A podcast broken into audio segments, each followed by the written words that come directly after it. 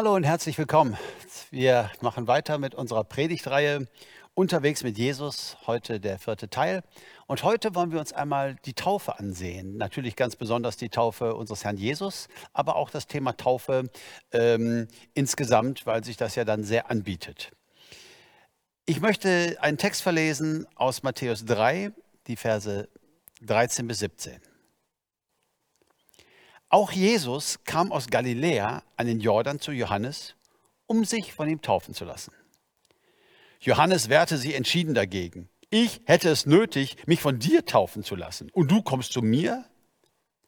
Aber Jesus gab ihm zur Antwort, lass es für diesmal geschehen. Es ist richtig so, denn wir sollen alles erfüllen, was Gottes Gerechtigkeit fordert. Da willigte Johannes ein. In dem Augenblick, als Jesus nach seiner Taufe aus dem Wasser stieg, öffnete sich über ihm der Himmel und er sah den Heiligen Geist wie eine Taube auf sich herabkommen.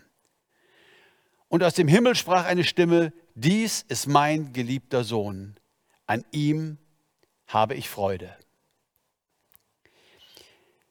Wir befinden uns hier in einer Zeitenwende. Es ist die Zeitenwende zwischen dem Alten und dem Neuen Testament und Johannes der Täufer, der ja ein Verwandter Jesu war, sie waren irgendwie Cousins, man weiß jetzt nicht welchen Grades, aber sie waren auf jeden Fall verwandt. Er hatte ja die Berufung, der Wegbereiter des Messias zu sein. Er sollte auf Jesus und das Reich Gottes vorbereiten. Das war seine Aufgabe. Die Taufe des Johannes war so ein Vorreiter der christlichen Taufe. Das kann man nicht eins zu eins vergleichen. Ähm, es war so eine Art Vorreiter und danach, als es dann, äh, als die Gemeinde entstand, kam es dann zu der Taufe so, wie wir sie kennen. Man kann sagen, die christliche Taufe ist eine Weiterentwicklung von dem, was Johannes hier begonnen hat. Jetzt möchte ich aus dieser Geschichte, aus dieser Taufe Jesu eigentlich zwei Stichworte nur entnehmen und darüber mit euch nachdenken, ähm, denn da steckt eine ganze Menge Brisanz drin, finde ich. Das Erste, was ich gerne unterstreichen möchte, ist, dass die Taufe für Jesus ein wichtiges Thema war. Taufe war für ihn wichtig. Und damit dann natürlich direkt verknüpft die Frage, wie wichtig ist das eigentlich für uns heute? Ist das so ein nettes Symbol und Ritual, kann man mal machen und so, ist ja irgendwie auch biblisch oder, oder bedeutet es uns mehr? Also für Jesus war es ganz wichtig. Woher weiß ich das? Nun, unser Text beginnt und sagt, Jesus kam aus Galiläa an den Jordan zu Johannes. Warum? Um sich von ihm taufen zu lassen. Das heißt, Jesus ging 130 Kilometer zu Fuß aus einem Grund. Eine Sache gab es da zu erleben, eine Sache war auf seiner Agenda. Er wollte getauft werden. 130 Kilometer zu Fuß, ich sag mal, ist eine Hausnummer. Ich möchte Fuß nach Köln, heißt es in einem alten deutschen Volkslied. Also, wenn du das möchtest, dann sag ich mal von Münster bis Köln, Dom bis Dom, so 130 Kilometer. Das ist eine straffe Wanderung. Äh, warum tat Jesus das noch einmal? Der Text, um sich von Jesus taufen zu lassen. Taufe war Jesus wichtig. Er wollte getauft werden und es war ihm ganz, ganz offensichtlich wichtig. Viel später, am Ende seines Dienstes, würde Jesus Folgendes über die Taufe sagen. Und da sieht man, dass er seine Meinung nicht geändert hat. Jesus sagt in Matthäus 16, Vers 16, wer glaubt und sich taufen lässt, wird gerettet werden. Wer aber nicht glaubt, wird verurteilt werden. Das heißt, wenn man gerade mal den ersten Teil dieses Verses betrachtet, wer glaubt und getauft, sich taufen lässt, wird gerettet werden, ähm, dann kann man schon sagen, die Verheißung der Errettung ist geknüpft an Glaube und Taufe. Boah, das ist aber jetzt steil. Naja, ich habe es ja nicht dahingeschrieben. Die Verheißung der Errettung ist geknüpft an Glaube und Taufe. Ja, ja, ja, Uwe, aber wenn du dann den zweiten Teil siehst, wer nicht glaubt, der wird verurteilt werden, da merkst du ja dann, dass es doch nicht so wichtig ist. Äh, nein, das ist ein Missverständnis. Wir haben es hier bei diesem Satz äh, tatsächlich mit einem klassischen Hebräikum zu tun. Es ist sehr oft so, dass äh, wenn wir etwas sagen, äh, dass wir es im zweiten Teil eines Satzes etwas relativieren, äh, das will oft äh, äh, Jesus gar nicht. Das ist gar nicht so das hebräische Denken. Mal ein typisches anderes Beispiel, um das mal zu vergleichen. Jesus, welches ist das größte Gebot im Gesetz. Und Jesus sagt, Gott lieben, das ist das Erste und das Größte. Ein anderes aber ist ihm gleich. Du sollst deinen Nächsten. Ach Jesus, wenn das eine das Erste und das Größte ist, dann sag doch wenigstens das andere ist das Zweite und das Zweitgrößte. Dann wärst du doch schön deutsch. So denken wir. Ja? Nein, beides bleibt so nebeneinander stehen. Das ist das Erste und das Größte und deinen Nächsten zu lieben, ein anderes aber ist ihm gleich. Das wird nicht relativiert. Es bleibt nebeneinander stehen. So, wenn ich das hier anwende, wer glaubt und sich taufen lässt, wird gerettet werden. Klare Aussage. Errettung verknüpft an Glaube und Taufe, aber dann natürlich der Umkehrschluss, dass die Taufe heilsnotwendig ist. Natürlich können wir die nicht machen. Wer aber nicht glaubt, wird verurteilt werden. Und ich sage mal so, wer glaubt und Jesus sein Leben anvertraut und unter seine Herrschaft kommt, warum würde er nicht die Worte Jesu erfüllen wollen? Wer entscheidet überhaupt, was wichtig ist? Und ich finde gerade, Taufe geschieht ja sehr oft so, wenn man sich neu bekehrt, im klassischen Falle, wenn man hineinkommt ins Reich Gottes, wenn man sich entschieden hat, wirklich sein Leben mit Jesus zu verbringen. Und ähm, das ist ja dann immer auch ein Stück weit eine Gehorsamssache. Gott will uns ja nicht wie Kinder klein halten, gehorsam und äh, Dinge zu tun, die wir nicht wirklich verstehen. Aber ich glaube, gerade am Anfang der Christusnachfolge zu sagen, ich möchte das, was Jesus von mir will, ich möchte wirklich ihm nachfolgen und tue das eben auch in der Taufe, denn auch er fand das wichtig. Das finde ich eine gute Sache. Christus Nachfolge hat ja damit zu tun, dass ich ihn Herr nenne. Christus Nachfolger hat ja damit zu tun, dass ich unter die Herrschaft des Reiches Gottes komme und dass ich das tun möchte, was Gott für mich will, weil ich verstanden habe, dass Gott gut ist und dass Gott gute Dinge für mich will und gute Dinge für mich geplant hat. So bleibt es natürlich ein Stück weit eine Erkenntnisfrage. Und ich weiß, die unterschiedlichen Kirchen haben auch eine unterschiedliche Verkündigung. Ich möchte heute einfach nur mal hier so meine Erkenntnis auch positionieren. Ich glaube, dass die Taufe wichtig ist und dass wir darüber reden sollten und dass jeder Christ sich darüber Gedanken machen sollte, welche Beziehung habe ich zur Taufe. Jeder, der nicht an Christus glaubt, ist nicht mein Bruder, nicht meine Schwester. Wer bei der Taufe eine andere Meinung hat, ist es sehr wohl durch den Glauben an Christus. Das ist doch gut und das wollen wir festhalten. Nun, wenn wir schon mal über, darüber sprechen, was ist richtig und was möchte Gott, ich glaube, dass es äh, bei der Form beginnt. Taufe, das griechische Wort heißt Baptiso und das bedeutet eigentlich tauchen. Tauchen und taufen ist das gleiche Wort im Griechischen. Baptiso bedeutet untertauchen. Und interessant, wir lesen Johannes 3, Vers 23. Johannes taufte in Enon, nahe bei Salim. Warum ausgerechnet dort? Sag ich euch jetzt, steht hier. Weil viel Wasser dort war. Und sie kamen dahin und ließen sich taufen. Jesus war nicht so sehr ein Täufer. Als er anfing zu predigen, reiste er durchs ganze Land. Man musste nicht so weit anreisen, um Jesus predigen zu hören. Er reiste überall rum und so kam er zu allen Menschen. Zu Johannes musstest du hingehen, sehr weit. Warum? War der so schlecht zu Fuß? Nein. Es war nicht überall genügend Wasser und es ging um die Taufe. Dort konnte man sich taufen lassen und deswegen reiste Johannes nicht rum, sondern du musstest zu ihm kommen mit der Begründung, hier steht's, weil viel Wasser dort war. Das heißt, die Taufe von ihrem Ursprung, es ist nicht der Gedanke, auch ein paar Tröpfchen ins Gesicht zu kriegen, sondern von ihrem Ursprung hat es zu tun mit der ganzen Symbolik, komme ich gleich zu, nämlich untergetaucht zu werden. Und dann lesen wir genauso war es auch bei Jesus in Matthäus 3, Vers 16, als Jesus nach seiner Taufe aus dem Wasser stieg. Ja, er stieg aus dem Wasser, es war genügend da, er war untergetaucht worden, er war getauft worden. Das ist so die äußere Form. Ist die unwichtig? Ähm, nein, ich finde nicht, dass irgendetwas unwichtig ist. Ich finde, das ist gut, das zu wissen und auch so zu praktizieren. Aber viel wichtiger ist das, was jetzt kommt, nämlich die Frage nach dem richtigen Zeitpunkt. Ich glaube, dass es die biblische Lehre ist, dass wir erst glauben sollten und zum Glauben gelangen und dann uns taufen lassen sollten. Es gibt die Lehre in vielen Kirchen von einer vorauseilenden Gnade Gottes und wo die Eltern und die Paten dann für das Baby glauben und die vorauseilende Gnade Gottes soll hier symbolisiert werden. Und ich will euch was sagen, das mit der vorauseilenden Gnade Gottes finde ich wunderschön. Ich finde es absolut wunderschön, was für ein Gedanke, der segnet mich, der ist auch mir heilig. Will nur anmerken, es hat nicht ganz so dolle viel mit Taufe zu tun. Ja?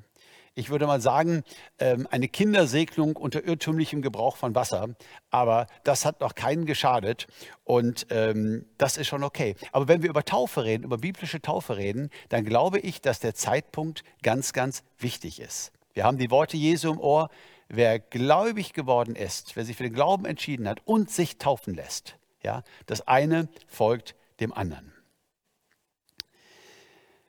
Ein Pastor in Ostfriesland, ein ähm, guter alter Freund, der viele, viele Jahre dort als Pastor gearbeitet hat, der hatte einen guten Freund dort im Dorf und der war evangelischer Pfarrer. Und die beiden haben sich mal zum Kaffeetrinken verabredet, die hatten eine gute Beziehung, Freundschaft miteinander und äh, so trafen sie sich und tranken zusammen Kaffee. Und dann sagte dieser Pfarrer, um auch so ein bisschen so ein so Spaßeshabe, so ein Streitgespräch nochmal anzufangen, wie das unter Theologen schon mal so ist, dass man nochmal so ein bisschen die Klingen kreuzt. Er sagte, guck mal, Kollege, du hast gerade Milch in deine Tasse gemacht und dann Kaffee. Ich habe in meine Tasse Kaffee gemacht und dann Milch. Dann haben wir beide umgerührt und dann haben wir doch dasselbe. Und dann sagte der Kollege, ja, und was willst du mir jetzt sagen? Ja, mit der Taufe. Erst getauft und dann geglaubt. Oder erst geglaubt und dann getauft. Ist doch, ist, ist doch dann letztendlich dasselbe. Ja, sagte mein Kollege, das ist in sich schon logisch. Nur, dass die Bibel die Taufe niemals mit Kaffeetrinken vergleicht, sondern mit Sterben und Begraben werden. Und du wirst zugeben, dass es sehr wohl einen großen Unterschied macht, ob ich erst sterbe und dann begraben werde oder ob ich erst begraben werde und dann irgendwie sterbe. Da müssen wir ja nicht drüber reden. Das ist hier die Symbolik. Und deswegen ist es auch wichtig. Karl Barth, ein ganz großer evangelischer Theologe, der hier ein bisschen aber von dem Mainstream dessen, was geglaubt wird, abweicht. Er hat einmal gesagt, und da kann ich ihm nur recht geben, Glaube muss dem Taufakt vorangehen. Kindertaufe ist somit ganz unangemessen. Was ist denn jetzt mit Menschen, die sagen, also Uwe, weißt du, ich bin als Kind getauft worden und ich äh, habe später das im Glauben festgemacht und habe Jesus Christus wirklich als meinen Herrn angenommen und habe das als meine Taufe akzeptiert. Ich kann mich an eine Frau erinnern, die stand vor mir und die hatte Tränen in den Augen. Die sagt, ich singe seit Jahrzehnten in der Kirche, ich bin getauft auf deinen Namen und jetzt kommst du und willst mir sagen, dass ich das nicht bin, dass ich ein ungetaufter Heide bin oder was. Nun, langsam, langsam, langsam. Nein, das möchte ich nicht sagen. Vor allen Dingen möchte ich ja überhaupt kein Weh tun. Und vor allen Dingen ähm, respektiere ich auch das, was andere Leute glauben und fühlen. Ich glaube schon, dass wer in Unwissenheit seine Besprengung als Baby so als Taufe angenommen hat und denkt, das ist seine Taufe, dass ihm das auch vor Gott im Glauben als Taufe gilt, das kann ich durchaus glauben.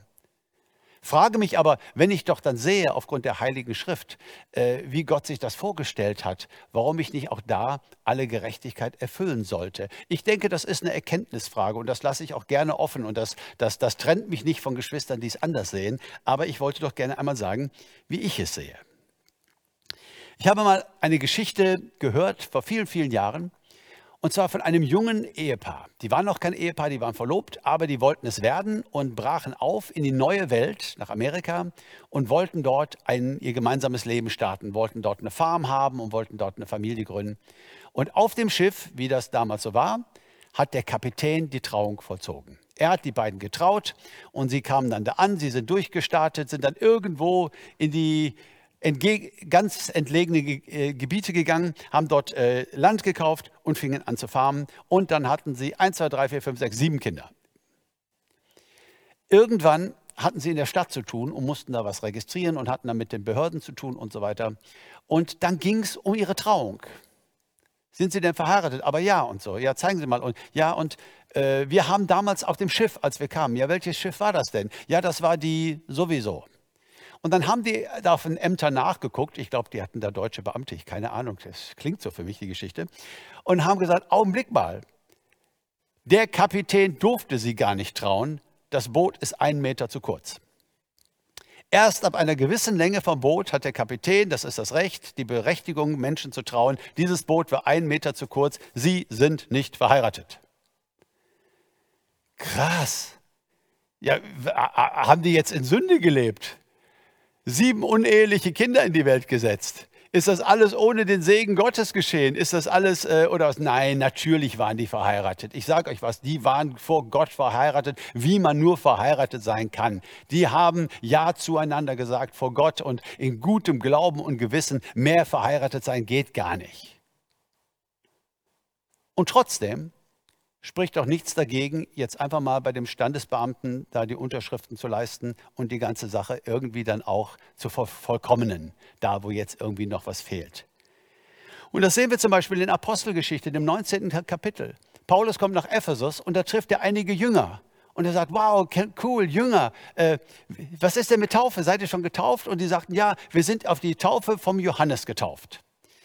Und da sagt Paulus, hm, Taufe vom Johannes war gut, ähm, aber wisst ihr, Jesus, es gibt eine neue Taufe äh, für Jesus Nachfolger. Und wisst ihr, was sie gemacht haben? Sie ließen sich taufen, ganz völlig unkompliziert.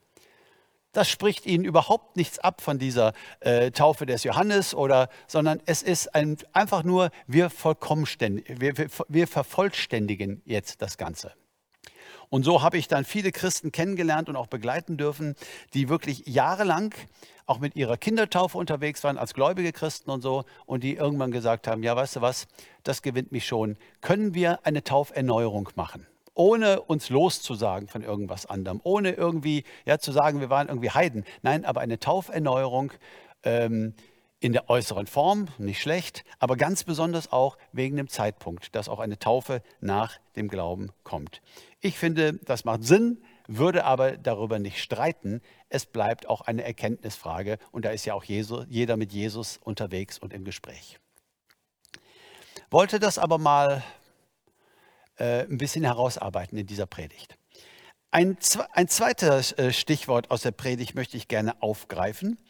Ähm, was bedeutet es eigentlich, wenn Jesus sagt, alle Gerechtigkeit erfüllen?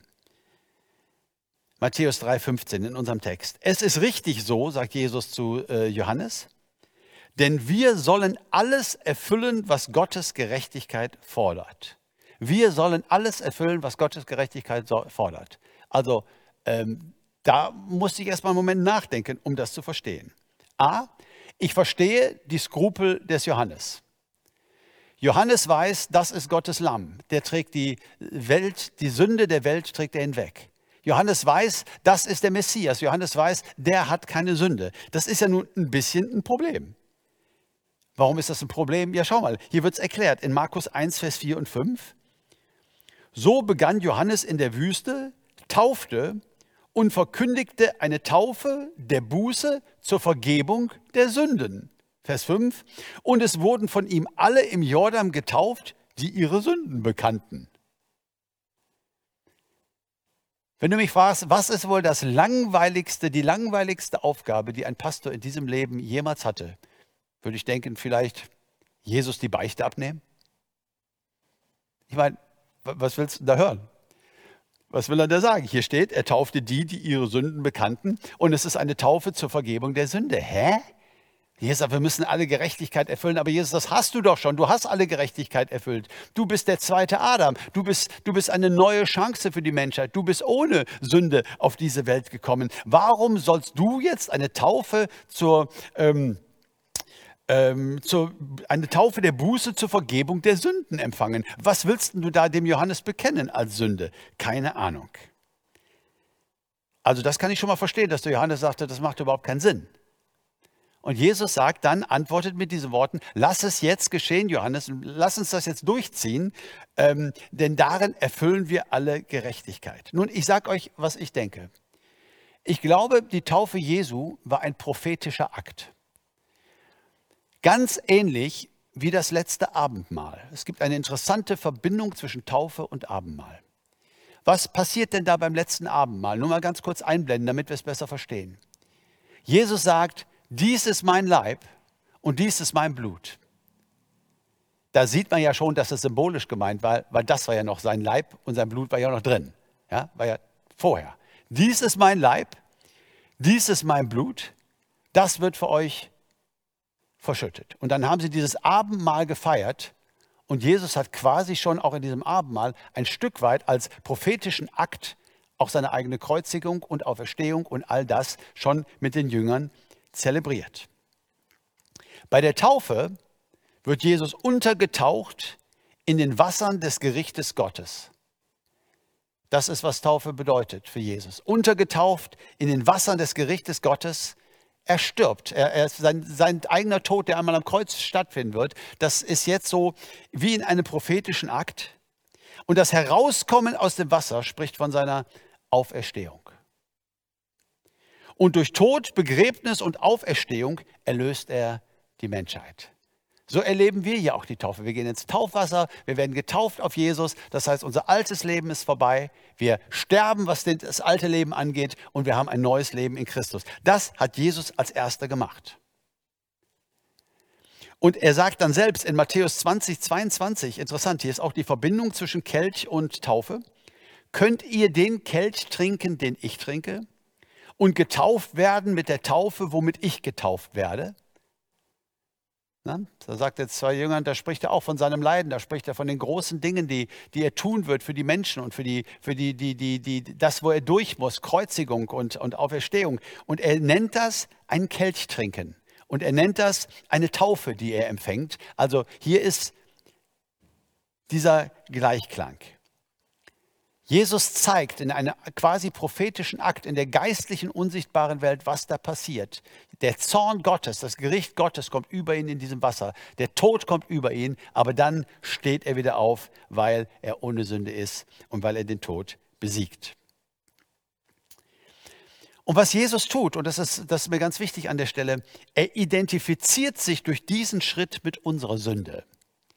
Da sind wir wieder beim Menschen Jesus, beim Menschenversteher bei dem, der so ist wie wir. Wenn auch ohne Sünde.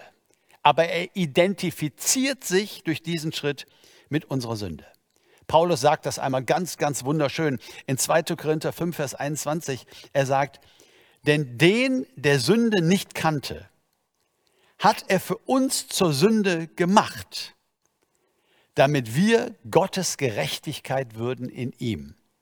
Ich liebe diese Formulierung so sehr. Weißt du warum?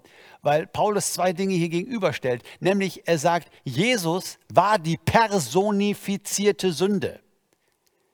Also da steht nicht, den, der Sünde nicht kannte, auf den hat er die Sünde draufgelegt. Die Redewendung, die kenne ich. Nein, er hat ihn zur Sünde gemacht. Deine und meine Sünde, dein und mein Versagen, die Sünde der ganzen Menschheit, Jesus hat sie personifiziert. Er wurde zu unserer Sünde. Und das Gericht Gottes und der geballte Zorn Gottes kam auf diese gesammelte Sünde der Menschheitsgeschichte. Und wenn wir Jesus annehmen, dann werden wir in ihm die Gerechtigkeit Gottes. Hast du das gehört? Nein, wir kriegen nicht etwas ab von der Gerechtigkeit Gottes. Wir werden die personifizierte Gerechtigkeit Gottes dadurch, dass Jesus die personifizierte Sünde wurde. Was für ein Vers. Jesus identifiziert sich zu unserer Sünde, für, mit unserer Sünde. Bei uns Menschen ist es ja oft so, wenn irgendwas schief geht im Team, dann ist die Frage, wer ist schuld? Nee, ich habe nicht Schuld. Ich habe ja mit dem gesprochen. Nee, nee, ich bin nicht schuld. Keiner will schuld sein. Durch die ganze Menschheitsgeschichte halt es, ich bin nicht schuld, andere sind schuld, die sind schuld, du bist schuld. Jesus, der von keiner Sünde wusste, kommt und nimmt alle Schuld auf sich, wird zu unserer Sünde. Früher haben mir ältere Menschen schon mal erzählt, so die Generation vor mir, wenn sie viele Kinder hatten zu Hause, vielleicht fünf Kinder, und äh, einmal am Tag war Badetag. Einmal die Woche war Badetag. Freitags. Freitags war Badetag. Und das bedeutet, äh, es wurde Wasser eingelassen und die ganze Familie hat gebadet. Natürlich dann nach Rang. Erstmal das Haupt der Familie, der Vater, dann die Mutter, dann der älteste, das älteste Kind und so nach Alter. Ne? Und man sagte, das sei der Grund, warum die Jüngsten immer so eine gesunde Farbe hätten. Keine Ahnung, aber ich kann mir vorstellen, gut, man, ne, dass ich heute schon Mühe hätte, in so eine Badewanne äh, reinzusteigen, wo möglichst viele Menschen vor mir schon äh, ihr gebadet haben. Und so stelle ich mir vor, Jesus steigt in diese Plörre. Jesus steigt in diese eklige, dämonische, finstere, dreckige Plörre der Boshaftigkeit, der Verkehrtheit, der Sündhaftigkeit einer gesamten gefallenen Welt. Jesus steigt in die Plörre. steigt dort rein, identifiziert sich mit unserer Sünde und schafft dadurch, weil er rein ist, das Lamm Gottes ohne Sünde, schafft dadurch Erlösung. Was für ein Gedanke. Und deswegen versichert das Neue Testament, und das war ja auch unser Thema letzte Woche, als wir über Jesus als Teenager gesprochen haben, das Neue Testament versichert uns, er ist ein Fürsprecher. Er ist nicht der Nörgler, der sagt, ach, hast du wieder nicht genug gebetet. Ach, hast du schon wieder das nicht geschafft. Ach, du solltest doch viel mehr hier. Und ach, du solltest doch überhaupt. Nein, das ist nicht seine Stimme. Das ist die Stimme des inneren Kritikers in uns, wenn nicht sogar die des Verklägers, selbst Brüder und Schwestern, nämlich der Teufel. Das ist nicht seine Stimme. Er ist ein Fürsprecher. Er spricht für uns. Er versteht uns. Er hat die Sünde auf sich genommen. Er ist ein hoher Priester voller Verständnis. Das macht die Beziehung zu Jesus so schön, wenn wir das glauben können. Wenn der Teufel eins möchte, er möchte dieses Gottesbild in dir aufrechterhalten, was leider auch viel gepredigt wurde, so von dem erhobenen Finger und von einem Jesus, der sagt, Mensch, nun reiß dich doch mal zusammen, habe ich nicht so viel für dich getan. Meine Güte, wie kann man so bescheuert sein? Das ist nicht seine Stimme. Liebe Schwester, lieber Bruder, niemals, egal was war, das ist nicht seine Stimme. Das ist die Stimme deiner religiösen Prägung, das ist die Stimme deines inneren Kritikers, vielleicht ist es sogar die Stimme des Satans selbst. Der kommt als ein Engel des Lichts. Nein, er ist ein Fürsprecher. Er ist ein barmherziger hoher Priester voller Verständnis. Und deshalb gibt es keinen Grund für eine falsche Scham im Umgang mit Jesus oder sogar Angst oder für Verdammnisgefühle. Nein, wir sind seine Gerechtigkeit personifiziert, weil er zu unserer Sünde wurde. Was für ein Tausch.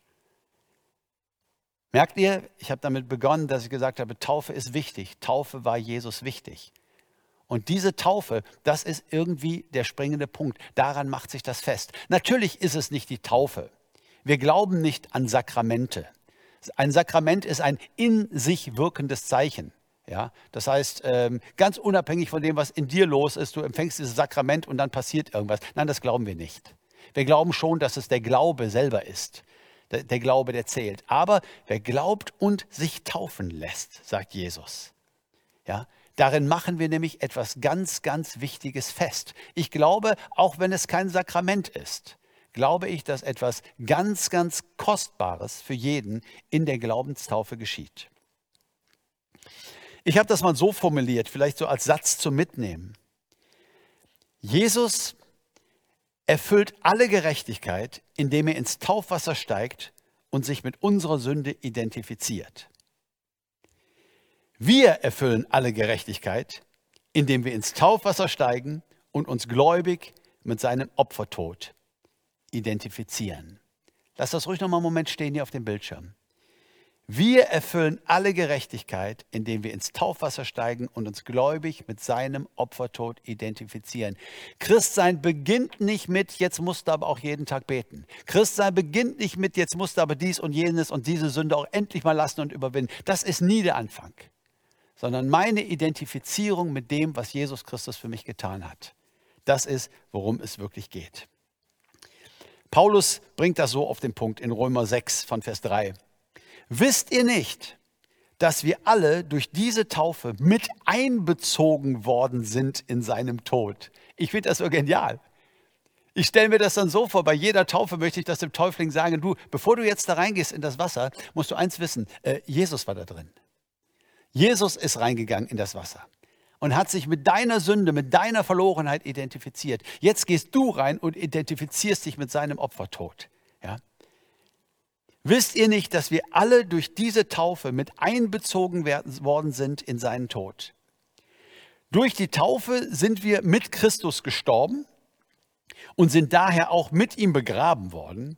Weil nun aber Christus von den Toten auferstanden ist, ist auch unser Leben neu geworden. Und das bedeutet, wir sollen jetzt ein neues Leben führen. Was für ein Evangelium. Was für ein Evangelium. Nicht einfach deine Taten ändern, nicht dich zusammenreißen, nicht versuchen, ein besserer Mensch zu werden, sondern die gläubige Identifizierung. Ich bin mit Christus gestorben und wieder auferstanden und er schenkt mir ein neues Leben.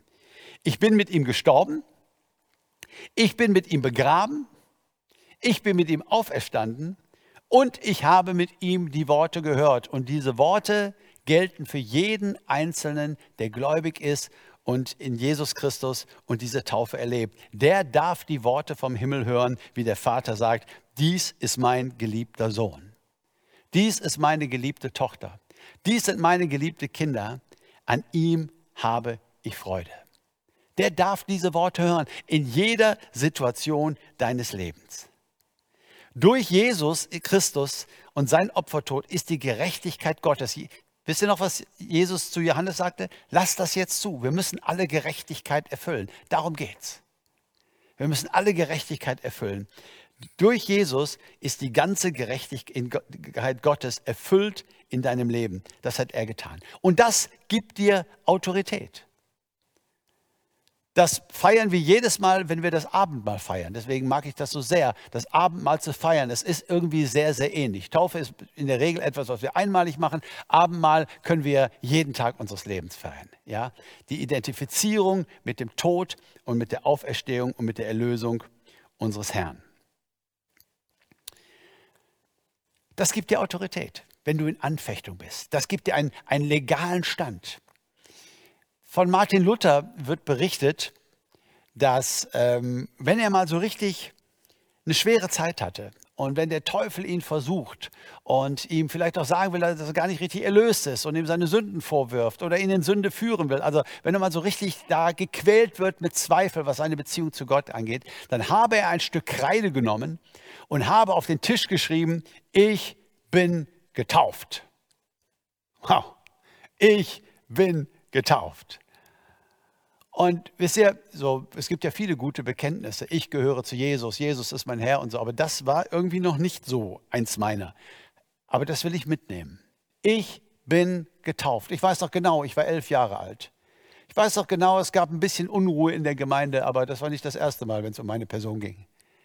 Ne, so mit elf ist das nicht zu früh und so. Und äh, Sie haben es getan, sie haben mich getauft und ich weiß, es hat mir alles bedeutet. Ich war soweit. Ich hatte Jesus kennengelernt schon mit sechs. Ja? Und bis zum heutigen Tag ist es ein Punkt, an den ich gerne zurückdenke. Ich bin getauft. Und wenn gerade ganz vieles schief läuft und ganz vieles schlecht läuft, wenn ich unglücklich bin mit mir und meiner frommen Performance oder was gut ist oder was nicht gut ist, ich bin getauft. Es geht nicht um mich, um meine Leistung ging es nie. Es geht um Jesus Christus und seine Erlösung und das, was er durch seine Kraft und durch seine Gnade in meinem Leben zu verändern mag, darum geht es. Ich bin getauft. Die Taufe war Jesus wichtig, als er sich taufen ließ. Die Taufe war Jesus wichtig, als er verkündete und sagte, wer glaubt und getauft ist, der soll errettet werden.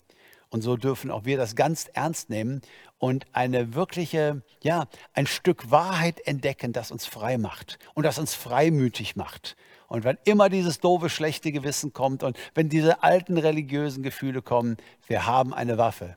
Ich bin getauft. Amen.